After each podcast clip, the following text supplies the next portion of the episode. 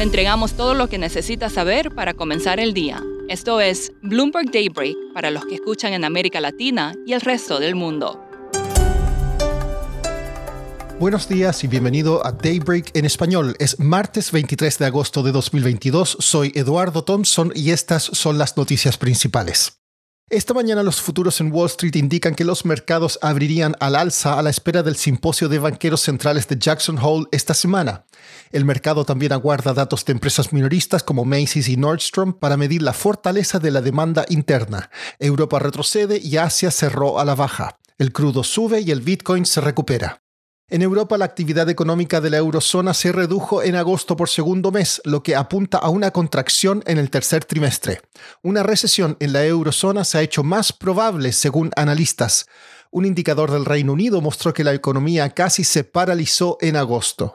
Donald Trump recurrió a los tribunales en un intento por obtener una revisión neutral por parte de un tercero de los documentos incautados por el FBI. El expresidente también solicitó una orden judicial que obligaría al Departamento de Justicia a aportar más detalles sobre el material incautado.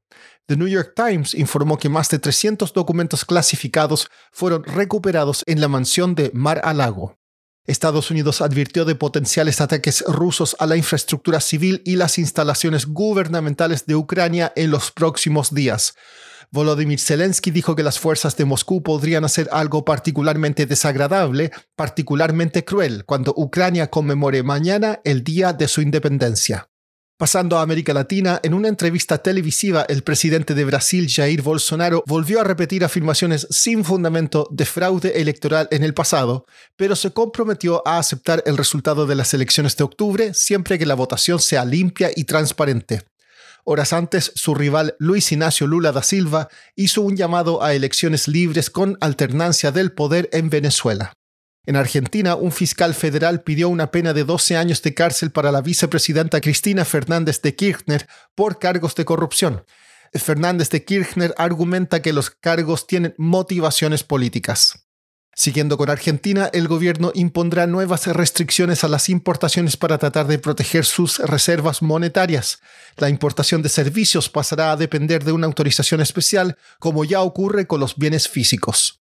Colombia es uno de los pocos países de la región que cuenta con un impuesto a la riqueza desde hace varios años. Sin embargo, el gobierno de Gustavo Petro quiere introducir algunos ajustes en su reforma tributaria que podrían elevar su recaudación en hasta un 200%.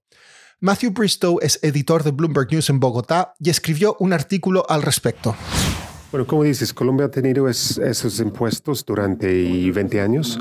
La gran diferencia esta vez es que ese proyecto de ley obliga a los ricos a declarar sus activos al valor actual del mercado o si son activos que no están cotizados en la, en la bolsa a su valor intrínseco. Eso es una enorme diferencia a la ley anterior que les permitía declarar los activos a su precio de compra original. Entonces, en 2017, el patrimonio más alto declarado en Colombia fue 4.6 billones de pesos es decir, más o menos con la tasa de cambio de este entonces 1.5 mil millones de dólares. Hay varios colombianos que tienen fortunas más grandes que esto y la diferencia se explica probablemente por esto, que están declarando activos a precios de décadas atrás. Matthew, ¿cuáles serían los efectos positivos y negativos de estos cambios?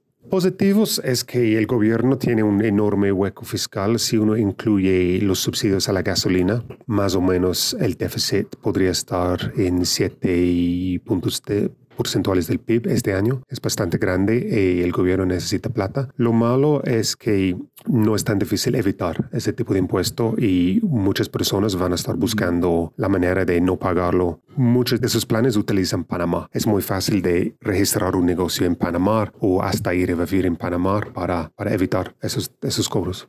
Se comenta que el economista Thomas Piketty habría influido en esta reforma. ¿Por qué?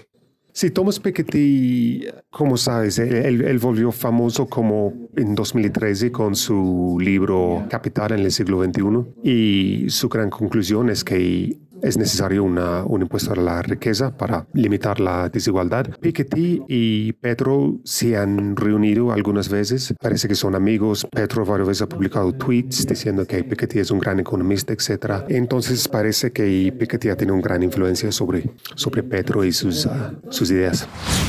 Por último, China quiere que Hollywood sea más respetuoso con su cultura.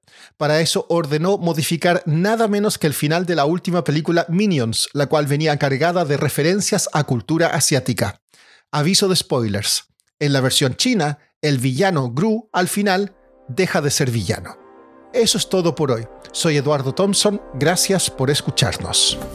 Para conocer todas las noticias que necesita para comenzar el día, revise Daybreak en la app Bloomberg Professional, donde puede personalizar las noticias que desee recibir. También puede suscribirse a la versión solo audio en Spotify, Apple Podcasts o la plataforma de su preferencia.